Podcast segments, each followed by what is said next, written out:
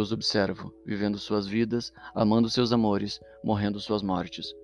Eu os invejo, invejo a vida curta de vocês, vivendo poucas décadas, talvez um século ou um pouco mais. Alguns são parecidos comigo, que em algum momento pararam de envelhecer e a morte não os alcança. Eu estou ao lado de vocês a vida inteira. Conheço seus segredos, seus erros e acertos. Estive com vocês quando sorriram e choraram, quando comemoraram e se lamentaram. Eu quis confortar seus corações tantas vezes. Eu olhei para o céu e pedi aos deuses, em cada povo, em cada cidade, em cada casa, por cada um. Eu queria me lembrar como tudo começou, mas poucas coisas me vêm à mente. Lembro-me de nascer, todos nascem. Lembro-me de sentir o mundo vazio, mesmo com minha família ao meu lado. Lembro de um senhor bem vestido batendo no portão, usando um terno caro, cabelo grisalho, um sorriso amável e uma pergunta: Qual o seu desejo? Desaparecer, foi o que respondi. Depois disso, lembro-me de ir dormir. E depois, bem, depois disso, tudo mudou.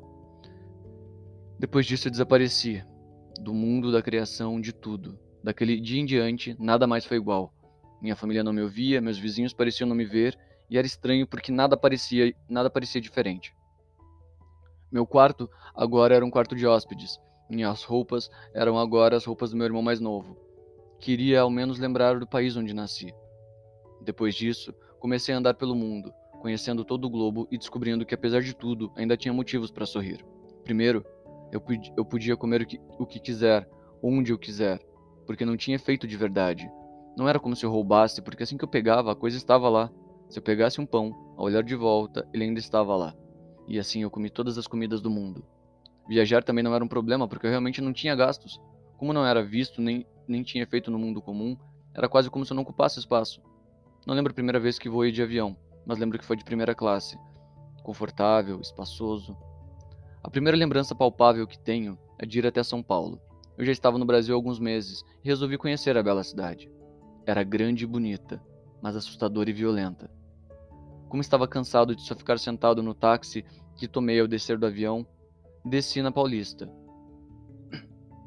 Assim que desci, vi o motorista ser morto por um assaltante em uma moto. Ali, descobri uma das habilidades que me, que me espanta até hoje a usar. No momento da morte, vi algo como uma miragem.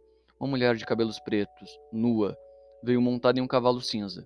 Ela passou rápido ao lado do carro e quase não a vi se mover para o lado e pegar a alma dele, que antes de sumir, olhou para mim e sorriu. Um sorriso de alguém que, apesar de saber o que tinha acontecido, tinha certeza de ter dado o seu melhor. Naquele instante, meus olhos pareceram se rasgar de dentro para fora. A dor foi lancinante, e o que eu vi depois foi mais surpreendente do que a mulher no cavalo cinza. Eu vi o começo. Não o começo de tudo, mas o começo da vida daquele homem. Foi assim que eu descobri que, no momento da morte, eu podia viajar no tempo para o começo da vida da pessoa. E eu fui. O nome dele? Roberto Carlos, em homenagem ao cantor. Nasceu no interior de Minas. Filho de pais humildes, teve que morar com a avó em São Paulo, ainda criança, pois tinha condições de lhe dar é, uma condição melhor de vida. Voltou a, voltou a ver os pais mais cinco vezes durante a vida. Casou com Silvana, mulher boa, excelente mãe. Infiel às vezes, mas ele também foi. Teve cinco filhos com ela e mais dois fora do casamento. Descobriu que foi traído pelo irmão e quase o matou. Quase morreu ao ser pego em flagrante com a melhor amiga de sua esposa. Viveu 63 anos, dos quais passou 12 como motorista de ônibus, 10 como encanador e 15 como taxista. Foi feliz. Ele foi o primeiro, mas não foi o único. Com o tempo, dominei a habilidade de viajar pela vida das pessoas e já não precisava que elas estivessem que elas tivessem morrido, apesar de eu acompanhar do, apesar de eu as acompanhar do começo ao fim. Uma coisa que descobri com o passar dos anos é que não é que não são todos que não podem me ver, mas quem conseguia mas quem conseguia ou estava à beira da morte ou era insano. Quantos anos gastei rindo ao lado da bela Gertrude, ou Princesa Gert, como ela gostava que eu a chamasse. A conheci no dia em que nasceu. Sua mãe, apesar de forte e de ter tido outros três meninos, não resistiu ao parto e morreu de hemorragia. Princesa Gert era uma menina, era uma garota inteligente, perspicaz e forte. Ao menos foi até os oito anos, quando desmaiou durante a aula. O pai, Paul, era um bom homem e a levou aos melhores médicos da região de Abergavenny. Foram meses de espera até o resultado: tumor cerebral. Foi mais ou menos nessa época em que ela me viu pela primeira vez. Após tantos séculos sem falar com ninguém, fiquei surpreso quando ela olhou diretamente para mim e me ofereceu um bolinho. Quer? Eu? Perguntei, confuso. Ela parecia resignada. Aceitei e, ao pegar, o mesmo efeito de duplicar aconteceu novamente. Provei o bolinho e ela e era doce como o olhar ansioso que ela me lançava. Ela ficou contente como ela ficou contente e comeu seu bolinho sorrindo. Conversamos todos os dias desde então e as conversas sempre variavam de assunto. Ela era inteligente e curiosa e amava ouvir e amava me ouvir contar sobre as pessoas que acompanhei e as aventuras que elas viveram. Deixei de lado os momentos tristes, mesmo quando ela pedia, pois queria que ela não perdesse a inocência cedo demais. Contei dos reis e das princesas que conheci. Falei dos eventos que não sei explicar e das magias que vi pelo mundo. Ela ouvia tudo maravilhada e só me interrompia quando não entendia alguma coisa. Eu amava aquela menina e cada momento com ela era sensacional.